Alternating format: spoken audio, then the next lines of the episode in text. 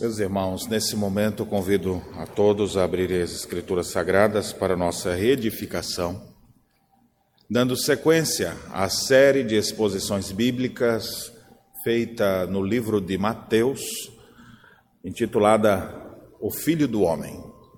Estamos nos momentos finais desta, desta mensagem, escrita por Mateus, estamos acabando o capítulo 27 Estamos no clímax da narrativa bíblica, porque tem em seu apogeu exatamente a morte e a ressurreição de Cristo. Hoje nós vamos falar sobre a morte de nosso Senhor Jesus. Abra sua Bíblia então em Mateus, capítulo 27. Faremos a leitura dos versos 45 a 56. A palavra de Deus diz assim: Desde a hora sexta até a hora nona, houve trevas sobre toda a terra. Por volta da hora nona, clamou Jesus em alta voz, dizendo: Eli, Eli, lama sabachthani, o que quer dizer: Deus meu, Deus meu, por que me desamparaste? E alguns dos que ali estavam ouvindo isso dizia: Ele chama por Elias. E logo um deles correu a buscar uma esponja e, tendo-a embebido de vinagre e colocado na ponta de um caniço, deu-lhe a beber. Os outros, porém, diziam: Deixa, vejamos se Elias vem salvá-lo. E Jesus, clamando outra vez com grande voz, entregou o Espírito. E eis que o véu do santuário se rasgou em duas partes, de alto a baixo Tremeu a terra, fenderam-se as rochas, abriram-se os sepulcros, e muitos corpos de santos que dormiam ressuscitaram. E saindo dos sepulcros, depois da ressurreição de Jesus, entraram na Cidade Santa e apareceram a muitos. O centurião e os que com eles com ele guardavam a Jesus, vendo o terremoto e tudo o que se passava, ficaram possuídos de grande temor e disseram: verdadeiramente este era filho de Deus. Estavam ali muitas mulheres observando de longe. Eram as que vinham seguindo a Jesus desde a Galiléia para o servirem. E entre elas estava Maria Madalena, Maria, mãe de Tiago e de José, e a mulher de Zebedeu. Amém. O credo apostólico não é uma oração. O credo apostólico é uma declaração de fé. Então nós não oramos o credo apostólico. Nós declaramos nossa fé. E toda vez que somos concitados a declarar nossa fé, nós devemos falar: "O que você crê?" E então nós dizemos: "Creio em Deus Pai, todo-poderoso, criador dos céus e da terra." A minha crença acerca de Deus, o Pai, sobre o Filho, depois sobre o Espírito e sobre mais alguns assuntos. É assim a constituição do credo. No que diz respeito ao Filho, eu quero destacar uma parte. Quando diz, creio em Jesus Cristo, seu único Filho, nosso Senhor, o qual foi concebido por obra do Espírito Santo. Nasceu da Virgem Maria padeceu sob o poder de Pôncio Pilatos, foi crucificado, morto, sepultado, desceu ao Hades. Onde é que Jesus foi? Desceu ao Hades. Por que, que temos essa expressão no credo apostólico? É bem verdade que as primeiras referências ao credo elas já remontam à própria Escritura. Se você abrir a sua Bíblia em 1 Coríntios 15, você tem lá o apóstolo Paulo já um protótipo do credo. Porque eu vos entreguei conforme recebi. E aí ele vai dizendo lá que o Senhor Jesus morreu conforme as Escrituras, ressuscitou ao terceiro dia conforme a Escritura. Ou seja, esse modelo do credo apostólico já está embrionário na, na fraseologia do apóstolo Paulo em 1 Coríntios 15 e ele é desenvolvido já nos primeiros séculos da igreja para resumir a doutrina central bíblica. Fala-se tanto sobre Jesus exatamente porque já havia algumas heresias naquela época e para combatê-las foram feitas afirmações. Cada uma delas é bem pensada. E essa que aparece aqui, ela às vezes deixa dúvidas na cabeça de algumas pessoas. Não foram poucos os que já me perguntaram, pastor, Jesus desceu aonde mesmo quando diz desceu ao Hades? O que é Hades? Aí você procura lá Google, o que é Hades? Aí lá vem escrito inferno. Jesus desceu no inferno. Onde é que ele foi? Existem duas doutrinas heréticas sobre o desceu ao Hades. Uma romana, outra evangélica. A romana é que Jesus foi ao inferno exatamente para tirar do purgatório aqueles que estavam perdidos por lá. E a doutrina do purgatório vai se desenvolver em cima disso. A evangélica é aquela que Jesus foi lá no inferno tomar a chave do capeta, fazer uma limpeza lá embaixo e depois eh, botar as pessoas para servirem. Então as duas estão completamente equivocadas. Sim, pastor, e Jesus foi para onde na hora que ele morreu? Bem, se você lembra bem, ele marcou o horário e conversa com alguém enquanto estava minutos antes de sua morte. Ao falar para o ladrão da cruz, ele disse: Daqui a semana que vem a gente se vê lá no paraíso. Ou depois que eu for lá tirar a chave da mão do capeta, lá no inferno, vou ter uma batalha lá embaixo ainda. Então eu volto e venho conversar com você. Não tem nada disso. Jesus disse: Hoje mesmo estarás comigo no paraíso. Então, quando o Senhor na leitura de hoje, nós vamos ver a, a, o relato da morte de Jesus. Quando Jesus morre, a sua alma está com o Pai no paraíso, um encontro marcado com um bandido que morreu também, arrependido. E sim, hoje mesmo estarás comigo no paraíso. Ou você acha que Jesus deixou ele lá esperando? Então, o que significa essa expressão desceu ao Hades? Historicamente, é bem verdade que nos primeiros credos não aparecia essa expressão. Ou aparecia assim: foi crucificado, morto e sepultado, ressuscitou ao terceiro dia. Em outros lugares você encontrava citações do credo dizendo que padeceu sobre o poder de Pôncio Pilatos, desceu ao Hades, ressuscitou ao terceiro dia, como sendo uma referência já a morte e sepultura de Cristo. Foi crucificado, morto e sepultado, e foi substituído pela expressão desceu ao Hades. Mais à frente, até mesmo para dar respaldo a algumas doutrinas, como as que eu já citei, então vem, foi crucificado, morto e sepultado, desceu ao Hades, ressuscitou ao terceiro dia.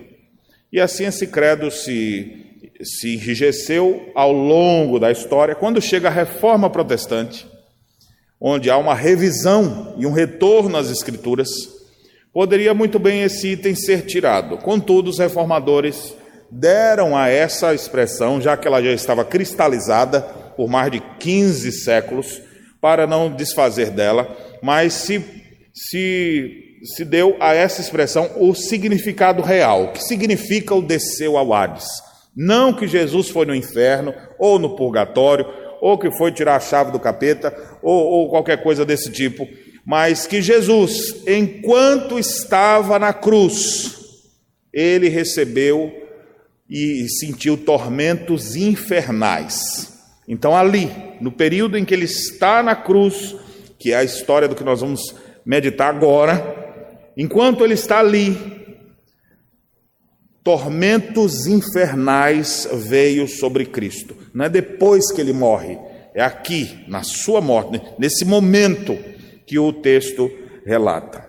Essa essa mensagem então, ela traz para nós não apenas o significado da morte de Cristo através de, olha, ele levou surra, a cruz, mata por asfixia, é, ele também levou uma lança do seu lado, a, os aspectos físicos que o levaram à sua morte, mas o significado mais profundo de sua morte e as implicações disso para a vida do povo de Deus, pois Jesus está entregando a sua vida para trazer salvação ao seu povo. E nós então vamos refletir sobre isso aqui.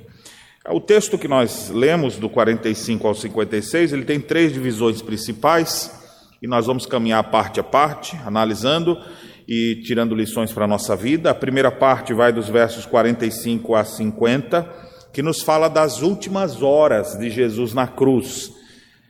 Esse momento em que Jesus profere, inclusive, as suas últimas quatro palavras, e uma delas está registrada aqui, as outras três estão nos outros evangelhos. Depois, os versos 50 a 54, nós temos então aqui, versos 51 a 54, nós temos três eventos na hora da sua morte, que é exatamente o véu que se rasga, as, o terremoto que acaba abrindo as sepulturas e o centurião que faz uma declaração de fé. E por fim, essa narrativa da morte de Cristo nos fala dos versos 55 a 56 sobre as mulheres que estavam presentes nesse momento.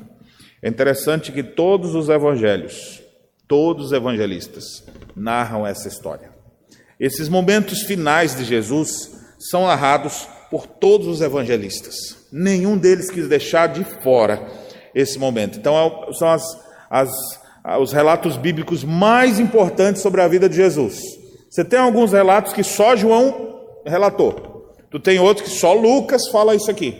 Mas no que diz respeito à morte, esses momentos finais de Cristo e sua ressurreição, todos os quatro evangelistas concentram sua mensagem, porque aqui está a mensagem central do cristianismo e acerca do nosso redentor Jesus Cristo.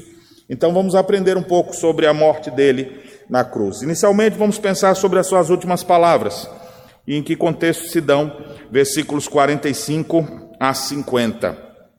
Observe que o texto diz assim: desde a hora sexta até a hora nona.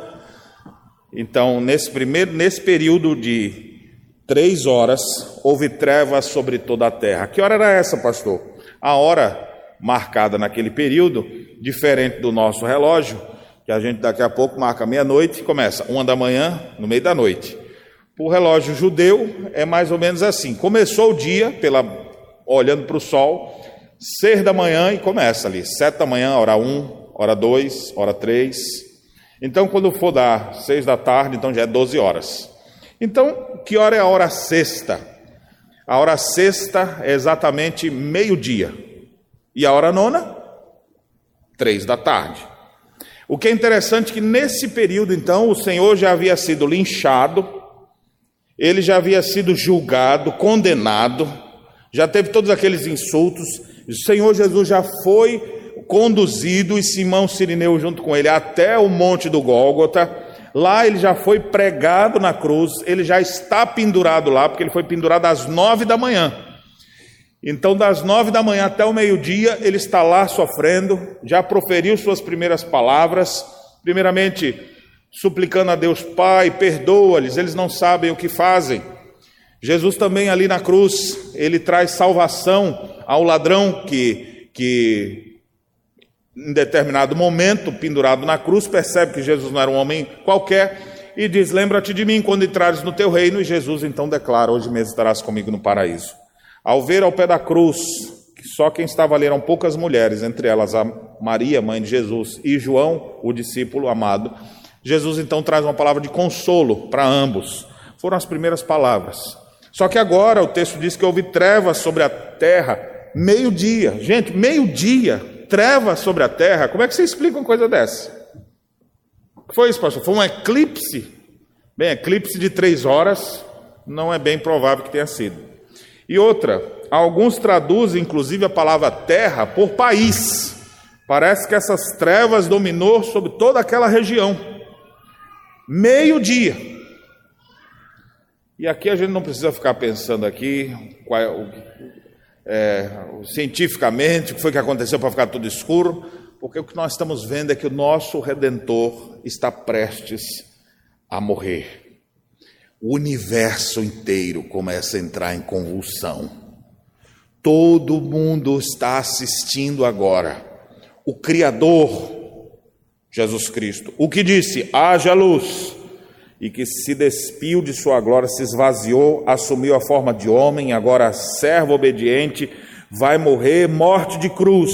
Nesse momento que antecede a sua morte, todo o universo se convulsionando, trevas começam a dominar, a ideia de trevas dominando sobre a terra é também uma ideia de sinal de juízo. Você tem isso desde o Egito Antigo, quando uma das pragas foram trevas que vieram sobre eles. A ideia de julgamento, e de fato, é a hora do acerto de contas. Vai ser pago o preço do pecado, e o preço do pecado é a morte. O salário do pecado é a morte. E o Senhor está ali para fazer esse acerto de contas como ninguém é capaz de fazer. Então é dito, por volta da hora nona, então, da hora da, da, da, do meio-dia às três da tarde, houve trevas sobre a terra, e nesse momento, então, pesado, onde Jesus fisicamente já está esgotado, quebrado, mas não está morto, e ele nem quis tomar daquele fel para ficar, para não sentir a dor, ele está consciente de tudo que vai lhe acontecer. Então ele profere suas últimas palavras. Mateus registra apenas uma dessas últimas palavras, que na verdade é a quarta, conforme a sequência que nós temos dos evangelhos. Estamos bem familiarizados com isso quando nós, é, anualmente, na Páscoa, costumamos aqui na igreja celebrar o, ao Senhor nosso Redentor, no culto das sete palavras da cruz, onde a gente reflete sobre cada uma delas. Aqui ele faz referência a essa quarta palavra: Eli, Eli, lama sabachthani. Deus meu, Deus meu, por que me abandonaste? E vamos então atentar para essa palavra, especialmente a essa, porque é a de Mateus, as outras eu fazer apenas referência. Mas essa é uma das palavras talvez mais difíceis até da gente explicar. Como é que o bendito Filho de Deus se sente desamparado do seu Pai? Como é que Jesus Cristo chega a declarar na cruz: Meu Deus, o me abandonou? Onde é um lugar de abandono? Você sabe, você já se sentiu abandonado alguma vez por alguém ou por alguma coisa? Quem sabe lhe esqueceram, talvez, no elevador, esqueceram você numa praia, lhe abandonaram na beira. E o pior, tem pessoas que foram abandonadas mesmo. Conheço história de muitos crentes que contam da tragédia de seus pais, que inclusive botaram assim: ó, fica aqui, filho, papai já volta. E, e o pai vai embora e a criança fica ali. Cadê papai? Procurando. E não tem mais pai, o pai não volta. E aquela criança agora é recolhida, começa a chorar, alguém aparece, um policial leva para o local certo, e cadê o pai? Ninguém sabe. Quantas crianças no mundo hoje não são abandonadas? Mas não foi isso que aconteceu com Jesus Cristo. Deus não falou assim, ó, te vira aí, que eu não quero nem saber mais disso aqui. Não. É muito enigmático o que nós temos aqui. É interessante a gente perceber que Jesus, ele se fez pecado em nosso lugar, conforme Paulo fala aos Coríntios. Ele é a propiciação pelos nossos pecados. Conforme dito por Isaías, esse é o momento em que o Senhor agradou Moelo, fazendo-o enfermar. Então, o que, que está acontecendo? Nesse momento, diante de toda a dor física que ele já está enfrentando, de toda ameaça psicológica, de toda zombaria que as pessoas fizeram com ele, nada disso se compara ao que acontece agora da hora sexta à hora nona. As trevas dominam sobre tudo. A ira de Deus é cenário de julgamento. A ira de Deus vai ser derramada. Se Deus derramar a sua ira, o que isso acontece? A ira de Deus se manifesta do céu contra toda a impiedade.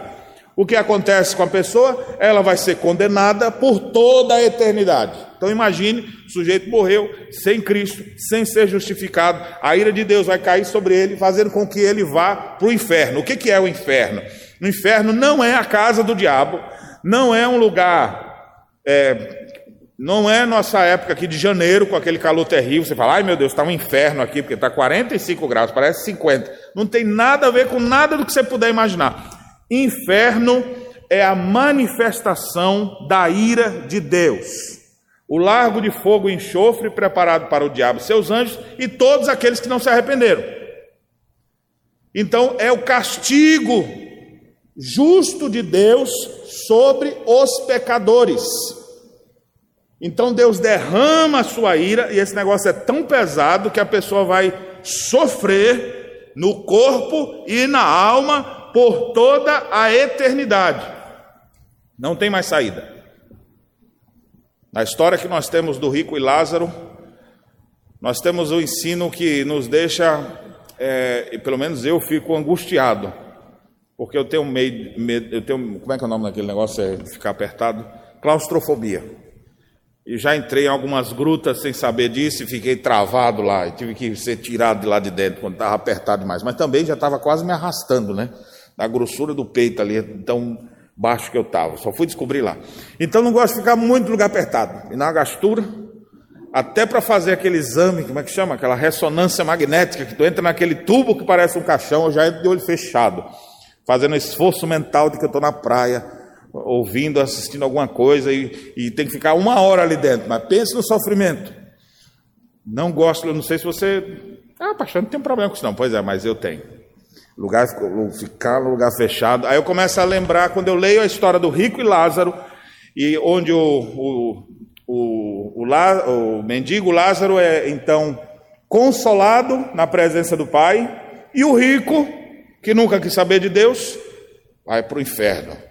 Tem sepultamento bonito, é, demorado, aquela coisa toda, carpideira chorando. O outro foi enterrado como indigente, mas foi recolhido, está na glória do céu. E o outro agora, em tormentos, em tormentos, o rico dizia: Senhor, deixa aquele mendigo lá, todo feridento, botar aquele dedo sujo dele lá na ponta de água para me refrescar a língua. Ah, meu amigo, quando eu estou com sede, um dedo não refresca nada. Já refrescou-se assim num dia bem quente, morrendo de sede.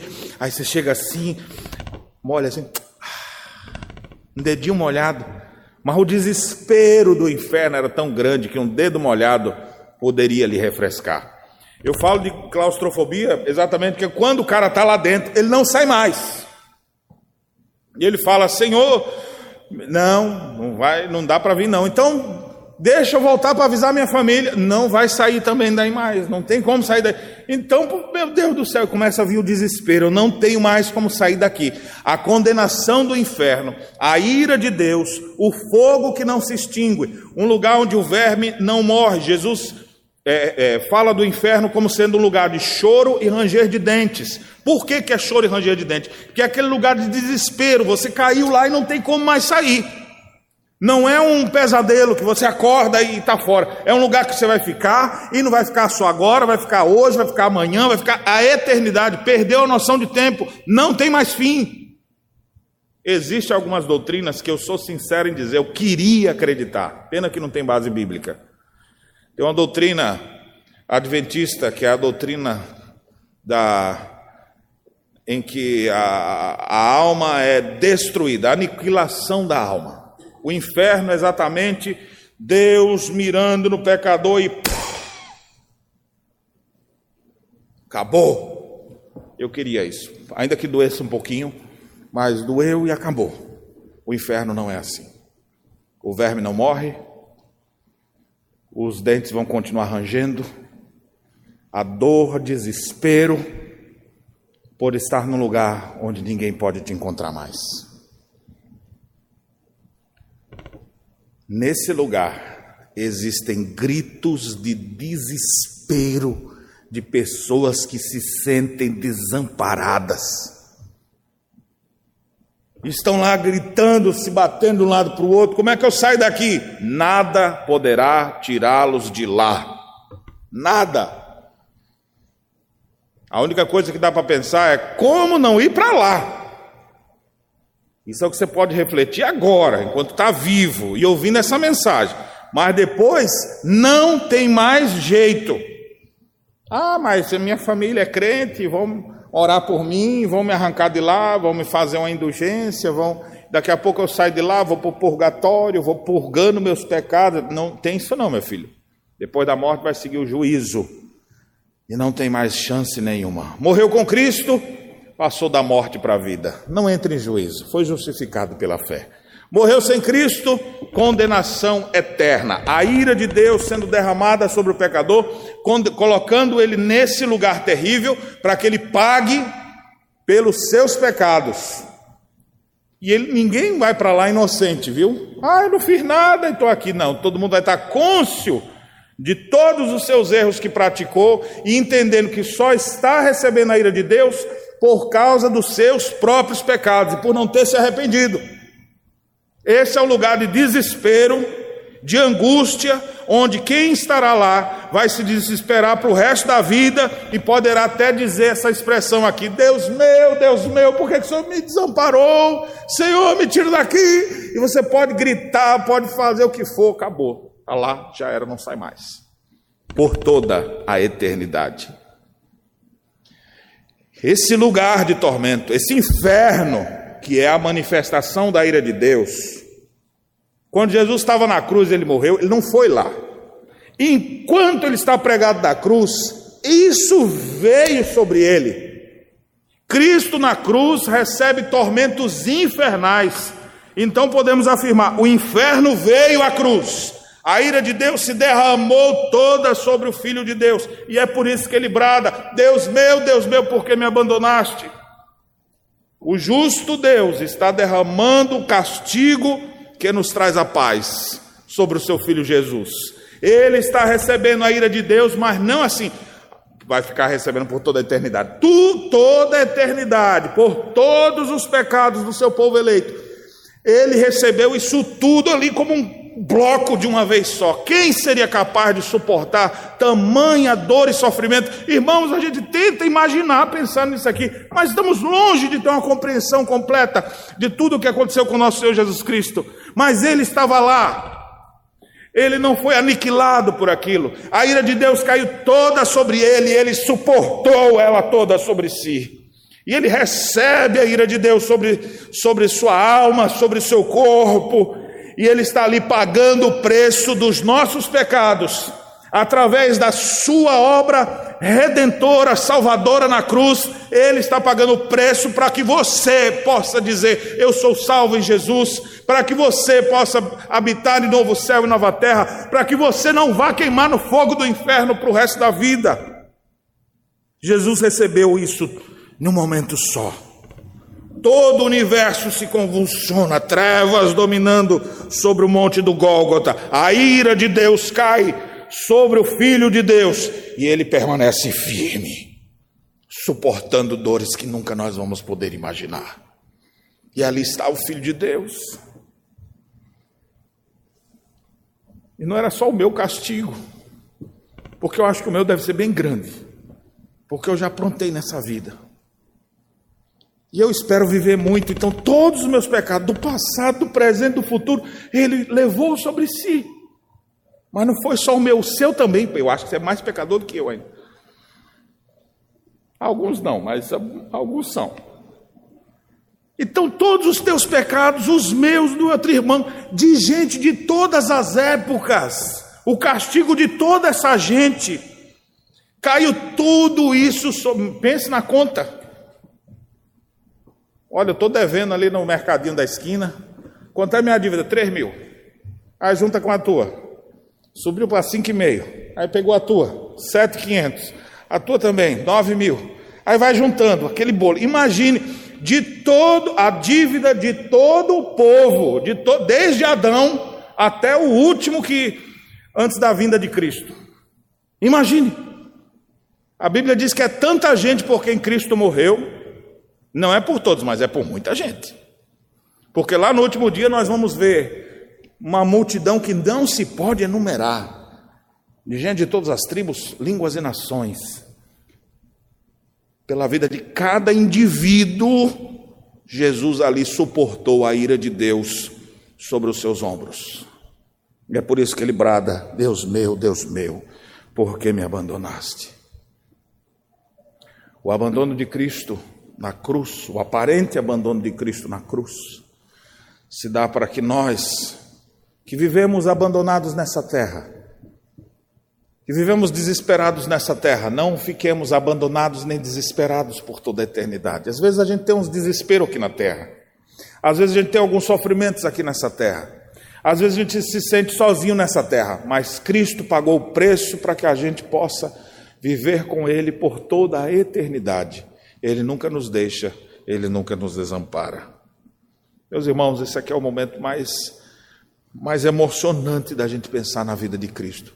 E antes de eu prosseguir, eu preciso perguntar para você: ao saber que o Filho de Deus recebeu todo o castigo seu ali na cruz, isso não te demove da tua posição?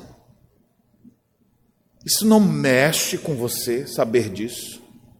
Tem pessoas que nem vão ligar, como aqueles do verso seguinte, estão tão por fora que falam assim: ele está chamando por Elias. É porque ele falou Elia, Elia, Elia. Ah, está falando Elias. Ele devia estar tá falando já com dificuldade. E ele está chamando por Elias. Aí o outro para zombar, deixa ver se Elias vem, que Elias foi trasladado, então deixa ver se Elias vem para cá para ajudar ele. Ou seja, tem gente que está ali e não está entendendo de nada. Tem gente que a gente prega o evangelho, está falando da obra de Cristo da, da, cruz, dele pagando pelo nosso pecado. E essas pessoas vão dormir, vão descansar, vão, vão fazer outra coisa. Mas você não, você que já teve seus olhos abertos, porque a Bíblia diz que Jesus Cristo mesmo disse isso, que ele, quando fosse levantado, atrairia muitos para si. Eu dou graças a Deus porque Ele me atraiu. A cruz faz sentido na minha vida. Não porque eu fui atrás disso, mas Cristo veio a mim. Eu me senti atraído, Ele me puxou, me arrancou das trevas, me trouxe para a Sua luz. E eu agora que começo a pensar em tudo que Ele fez, só tenho uma atitude justa que eu posso fazer: me jogar aos pés da cruz, implorar o Seu perdão e querer viver enquadrado naquilo que Ele me prescreve na Sua palavra, guiado pelo Seu Espírito, por resto da minha vida. Não tem outro sentido maior do que esse. Para mim, o viver é Cristo, como disse o apóstolo Paulo. E em nada considero a vida preciosa para mim mesmo, contanto que complete a minha carreira, que é a carreira que recebi do Senhor Jesus para testemunhar do Evangelho. Isso para mim é importante. As outras coisas são, são refúgio Considero todas as outras coisas como refúgio para ganhar a Cristo, aquele que me atraiu, que pagou o preço dos meus pecados, que morreu a minha morte, que recebeu o castigo que eu deveria receber. Ele esteve ali em meu lugar, me substituindo, trazendo redenção. Naquele momento, o Senhor profere outras palavras. O verso 48 fala de alguém que leva uma esponja até Jesus e, tendo embebido de vinagre, colocou na ponta do caniço e lhe deu a beber. É interessante que João, quando relata sobre, sobre esse momento, é dito assim, João capítulo 19: Depois, vendo Jesus que tudo estava consumado, para se cumprir a escritura, disse: Tenho sede. Estava ali um vaso cheio de vinagre, beberam de vinagre uma esponja, fixando um caniço de isopo lhe chegaram à boca. Por que, que alguém chega com isso lá? Porque Jesus bradou lá na cruz, dizendo: Tenho sede. E por que, que ele bradou isso? Para se cumprir a Escritura. Porque as profecias antigas, nós temos lá dizendo que, que na sua angústia lhe daria um fel.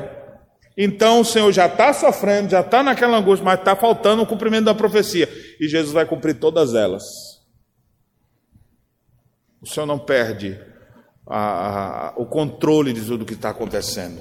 Então ele fala: Tenho sede, e alguém então lhe traz aquilo. Jesus Cristo morre sedento. A angústia da boca seca, do corpo em decomposição já ali, desidratado, ele vai morrer sedento. Mas esse sedento da cruz é o único capaz de saciar a sede espiritual das pessoas. Ele morreu sedento para que a sua sede seja saciada. Beba dessa água. Jesus é água viva, é água que sacia a nossa sede, a nossa busca por qualquer outra coisa. Tem gente que está sempre procurando um sentido na vida, procura aqui, procura ali, nada realiza, só o que nos realiza é Cristo, a água viva. Ele morreu sedento para que você pudesse morrer saciado para que você pudesse viver com a sua alma plena da sua presença. Ali ainda na cruz, outro evangelista registra que em suas palavras, ainda na sequência em João, ele diz: E quando Jesus tomou o vinagre, disse: Está consumado. E inclinando a cabeça, rendeu o espírito. Uma das, a penúltima palavra da cruz, a sexta palavra, ele declara: Está consumado. Que é uma linguagem bem própria de comerciantes. Eu até usei aqui a figura, né? Eu estava devendo tanto, o outro deveu tanto, o outro devendo, ou seja, a dívida de todo mundo, o Senhor chegou lá diante do juiz, na cruz ele estava fazendo assim, Senhor, quanto é que é a dívida desse pessoal aí? Quantos pila? Será que eu tenho dinheiro suficiente para pagar de todo mundo? Então o Senhor diz, a conta é essa aqui, ó. E o preço foi alto. E o Senhor disse, pode deixar que eu pago. Mas isso aqui só paga com a morte, então pode me executar. E aí, quando o Senhor então derrama a sua ira sobre Jesus, pagando o preço da nossa dívida, do nosso pecado, Jesus, percebendo que a dívida estava paga, ele então diz: Feito, está feito o negócio, está cumprida a pena, não tenho mais nada a dever por essa pessoa. Tem alguma coisa mais? Ele está devendo alguma coisa? Deus olha para aquele agora e diz: Santo de Deus Irmãzinha da língua comprida, mas foi convertida. E o Senhor disse: Santa de Deus. Aquele irmãozinho já brigou tanto no casamento, mas o Senhor disse: Santo do Senhor. Ele fala, mas não, eu não mereço não um negócio desse. Pois é, não é por mérito, não, é pela fé. Aqueles que creram em Jesus foram os que foram alcançados pela graça, e Cristo agora justificou cada um deles por meio de sua obra na cruz. Não há mais dívida, não há mais condenação para aqueles que estão em Cristo Jesus. Agora eles podem ser reconciliados com Deus. Deus, quando olha para nós, ele não vê a gente. Ele vê quem? Ele vê Jesus. Aí ele olha para nós e fala: Meu filho amado. Aí você meio que fala assim: Ô Jesus, eu acho que ele está me confundindo contigo. Ele, fica tranquilo, eu já fiz o um acerto com ele, é assim mesmo. Então eu posso ser o filho amado no teu lugar. Jesus, vai lá, fica tranquilo. E aí a gente pega e pode falar, vou falar com ele, será que ele não vai me, consumar, me consumir com essa? Deus. E a gente tem relacionamento com Deus agora. E tem paz com Deus agora. Paulo escreve sobre esse momento dizendo: o escrito de dívida, que era contrário a nós. Deus pegou esse escrito assim, pegou na cruz, me dá o um martelinho aqui agora e fixou ela ali, ou seja, por meio da sua morte na cruz do Calvário, ele estava pagando a nossa dívida. Você está fora do SPC espiritual. Você está livre. Serasa não vem atrás de você. Serasa celeste, né? Não tem mais dívida. Foi tudo pago. Eu estou livre da condenação graças à obra de Jesus. Quando ele então viu que tudo estava consumado, Voltemos lá para o texto de Mateus, olha o que, ele, o que é dito ali. Versículo 50. E Jesus, clamando outra vez, com grande voz, entregou o Espírito. É interessante que Mateus faz questão de dizer que ele não falou assim, uma vozinha murchinha assim, é, já foi. Ateus. Né? Mas a ideia é que ele puxa o último fôlego viu que tudo está pago, ele vai entregar seu espírito. E é isso mesmo que ele fala. Sua última palavra na cruz, como que citando o salmo, ele diz: Pai, nas tuas mãos entrego o meu espírito. E com esse é, com, essa voz alta, dizendo isso a Deus, ou seja, voluntariamente ele entregou-se, agora ele entrega o seu espírito e morre na cruz. Meus irmãos, Antes de prosseguir na leitura dos versos seguintes, a gente precisa fazer uma pausa aqui. Não te constrange saber que alguém morreu em seu lugar. Não te constrange saber que um justo morreu no lugar do injusto. Que o santo, puro e perfeito morreu no lugar do imperfeito pecador que é você. Essa mensagem não te atrai Cristo erguido na cruz, morrendo pelos nossos pecados. Alguns vão ficar falando, ele chama por Elias. Não entendeu nada. Mas alguns vão olhar para essa mensagem e vão dizer: Meu Deus, meu redentor, e vão se jogar aos pés da cruz, dizendo: Cristo, eu quero viver para te agradecer. O Senhor me deu salvação eterna. Não sou digno disso, eu fiz tanta coisa errada e o Senhor pagou por todos os meus pecados, não ficou nenhum de fora. Obrigado, Senhor, por tão grande salvação. Me ajude a viver agora para ti, a te servir, a te amar. Nesse exato momento, Cristo chama pessoas atrai pessoas, a sua mensagem está sendo anunciada, suas palavras na cruz, a obra da cruz feita, a morte de Jesus. Toda vez que essa mensagem é anunciada, Deus chama pecadores para si. Deus é levado atraindo pessoas para si. Se você se sente atraído por esse Cristo, é Deus operando seu coração e poucos são os que estão sendo tocados com essa mensagem. Muita gente ouve, mas poucos vão realmente responder isso eficazmente. E são exatamente aqueles a que o Espírito Santo de Deus lhes dá o toque de vida e faz com que eles compreendam plenamente todas essas coisas e tenham condição de dizer: Senhor, obrigado pela tua salvação, obrigado por ter morrido em meu lugar. O Senhor pagou todos os meus erros e agora eu saio livre. Em Ti eu tenho vida. A mensagem da cruz é o que precisa estar diante dos olhos de você, crente, que já está um tempo na caminhada, mas que às vezes fica olhando para outras coisas, para outras bobagens, perdendo seu tempo com pecados e coisas nessa vida, perdendo tempo com coisas superficiais e tirando os olhos daquilo que é o mais importante, a nossa redenção em Jesus Cristo. Volte seus olhos para a cruz, onde o Senhor te chamou para uma nova vida e não afaste jamais seu olhar dele. Alguns de vocês precisam vir correndo aos pés da cruz enquanto tem essa chance. Enquanto outros continuarão a sem entender nada, dizendo ele chama por Elias. Não tem nem ideia do que estava acontecendo ali. Qual grupo você faz parte? Devemos nos render aos pés da cruz. Arrependa-se e creia. Viva pela fé no bendito Filho de Deus. Vamos adiante agora, versículos 51 a 54, alguns eventos na hora da morte de nosso Redentor. Mateus registra algumas coisas que aconteceram nesse momento que o Senhor morre na cruz, às três da tarde. Eis que o véu do santuário se rasgou em duas partes, de alto a baixo. Tremeu a terra, fenderam-se as rochas, abriram-se os sepulcros e muitos corpos de santos que dormiam ressuscitaram. E saindo dos sepulcros depois da ressurreição de Jesus, entraram na cidade santa e apareceram a muitos. O centurião e os que com ele guardavam a Jesus, vendo o terremoto e tudo o que se passava, ficaram possuídos de grande temor e disseram: Verdadeiramente, este era o Filho de Deus. Meus irmãos, é interessante a gente ver esses três eventos principais que são aqui narrados. O primeiro, que tem um significado todo especial, especialmente para quem é judeu. O véu se rasgou. O que quer dizer isso aí? Ô, oh, rapaz, compraram recente, não foi? Vai ter que comprar outro para botar no lugar. Não.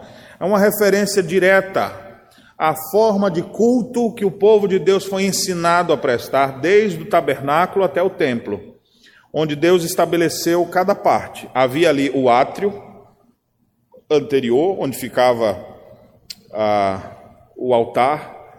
Entrava-se então no templo propriamente dito, ou no tabernáculo, onde ali havia um incensário, a mesa com os pães da proposição, onde os sacerdotes colocavam o óleo ali na, na na lamparina, para que mantivesse sempre acesa. Os pães da proposição, doze pães representando as doze tribos, eram colocados ali diante de Deus.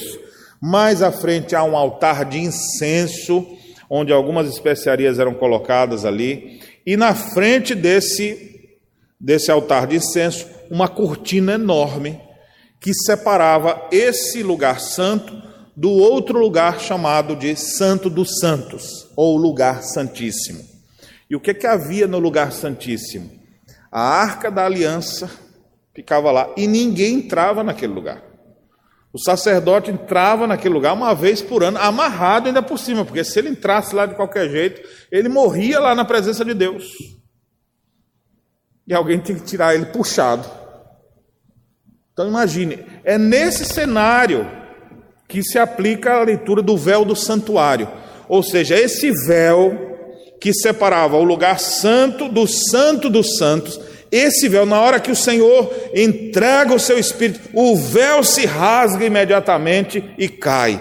Qual é o, o, o ensino disso aqui? Ou seja, o acesso ao Santo dos Santos, o acesso à presença de Deus, não há necessidade de um sacerdote, ele, ele, teve a função dele por ali, mas agora nós temos acesso a Deus pelo sumo sacerdote Jesus Cristo, através da sua obra na cruz do Calvário, nós podemos ter acesso a Ele, e é por isso que o escritor aos Hebreus diz que nós devemos, irmãos, com toda ousadia, nos apresentar diante dele, ou seja, eu não vou assim, eita, será que ele não me mata? Eu posso falar com ele mesmo? Não, meu filho, pelo novo e vivo caminho que o Senhor nos alcançou pelo véu, ou seja, pela sua morte. Cristo morreu e agora nada nos separa do Pai. Eu tenho livre acesso a Ele. Eu não preciso que o sacerdote interceda por mim, eu tenho essa mediação direta através de Jesus Cristo.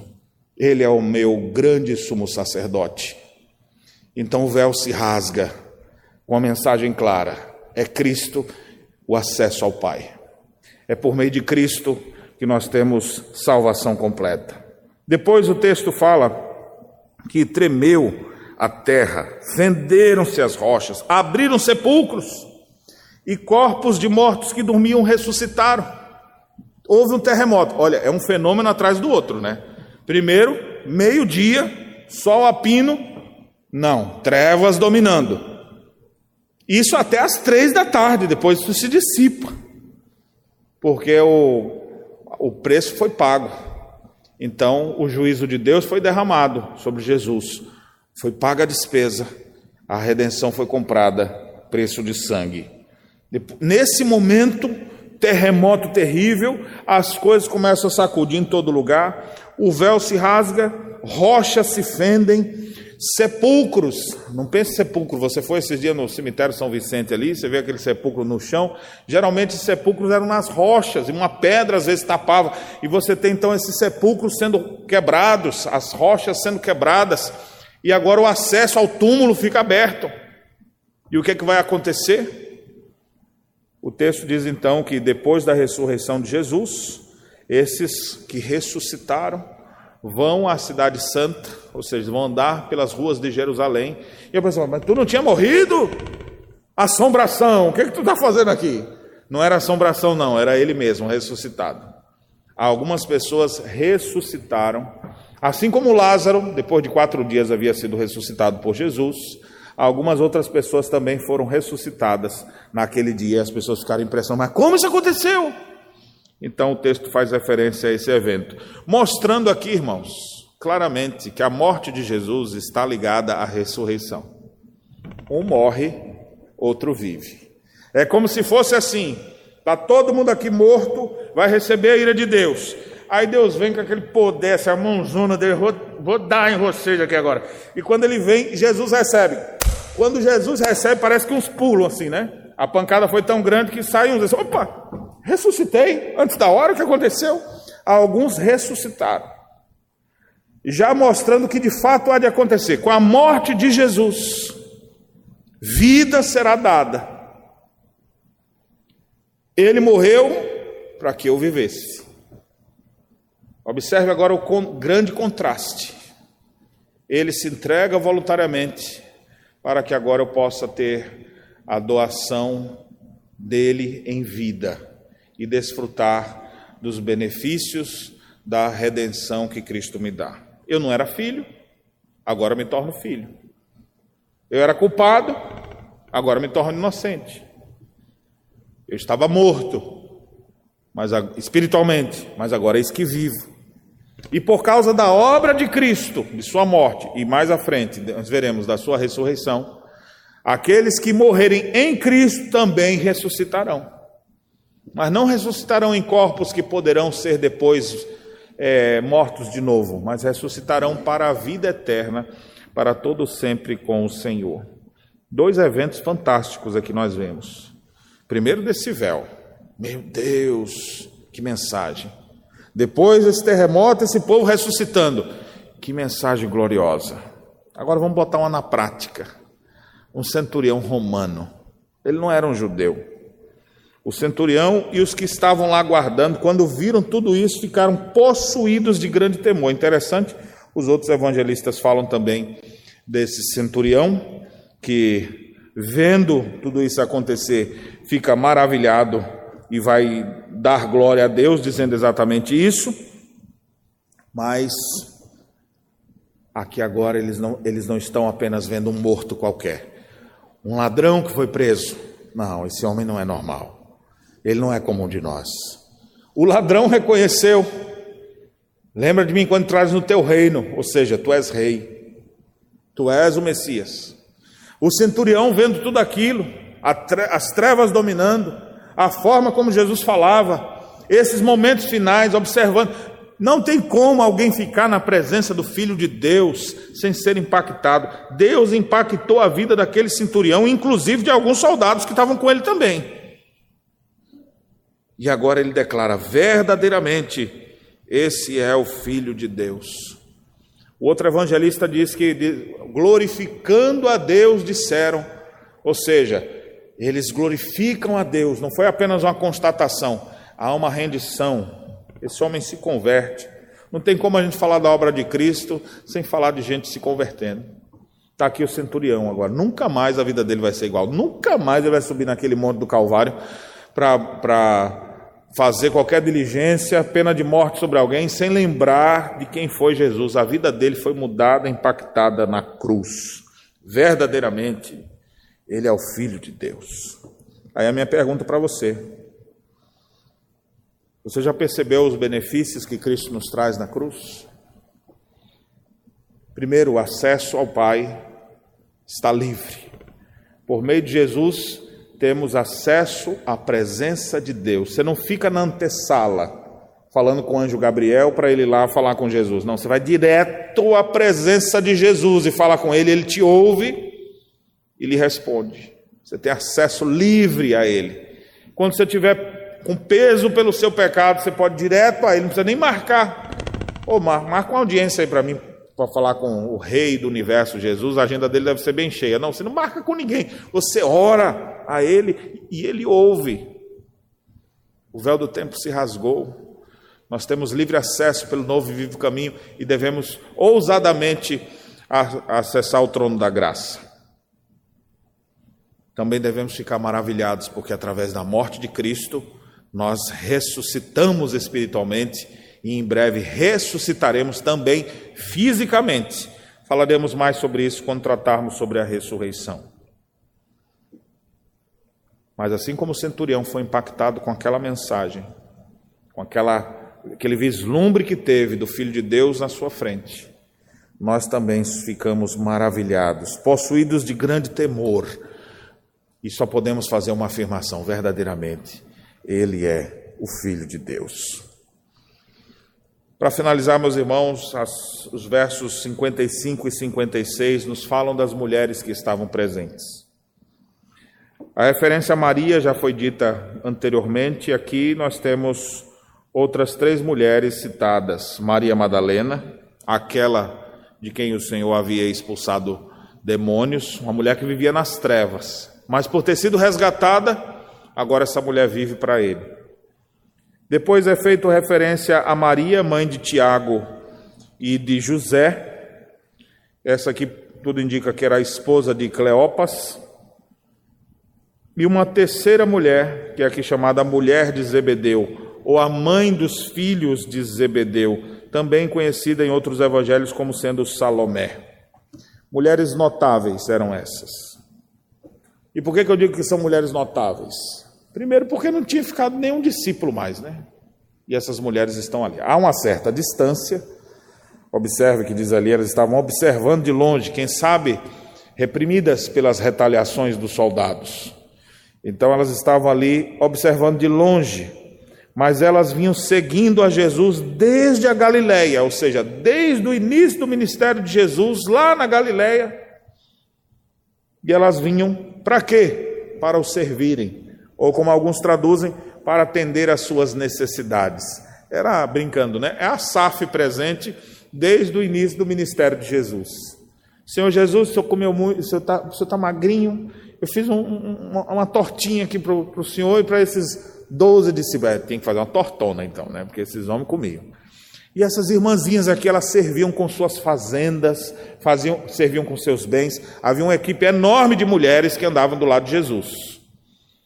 E aqui é interessante a gente ver o ministério das mulheres. Nenhuma delas vai ser apóstola, porque esse ofício o Senhor deu exclusivamente aos homens que estavam ali. Poderia ter dado, mas ele não quis. Ele fez assim. Mas essas mulheres não estavam lá em busca de título, elas estavam ali para servir ao Jesus que mudou a vida delas. E elas então caminhavam o tempo inteiro. E lá na cruz estavam presentes. Os evangelhos também registram esse, esse momento especial. Eu digo que essas mulheres são notáveis exatamente por isso. Quando todo mundo foi embora, elas permanecem ali. Segundo, essas mulheres serviam a Jesus com seus bens, atendendo às suas necessidades. E vai ser essas mulheres também que vão, depois da morte e da ressurreição de Jesus, quem vão sair por aí contando para todo mundo que Jesus ressuscitou. Mulheres apegadas a Cristo, agarradas com Ele. Meus irmãos, o que nós podemos é, resumir, e já caminhando para o final, sobre a morte de Jesus, conforme esse relato bíblico?